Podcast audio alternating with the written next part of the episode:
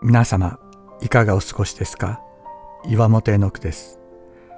今日も366日元気が出る聖書の言葉から聖書のメッセージをお届けします。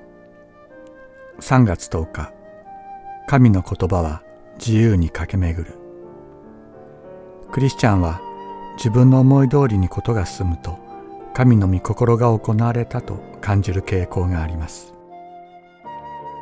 それはまた自分が正しいと思う道が開かれず苦しみの中に閉ざされる時には神は働いてくださらないと感じることにもつながります。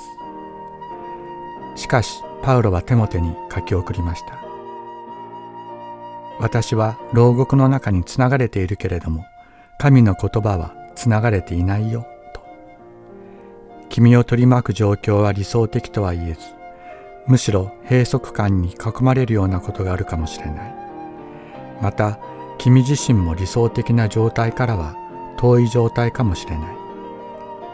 しかし私が牢の中にいても神の言葉は力を持って働き続けておられるように君が語る神の言葉も外的状況内的状況にかかわらず力を持って働き続けてくださるはずだ。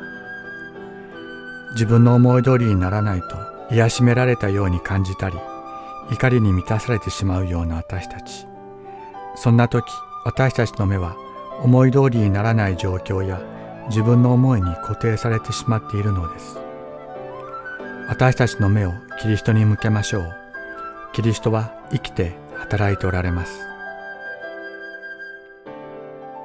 私は福音のために苦しみを受け犯罪者のようにつながれています。しかし神の言葉はつながれてはいません。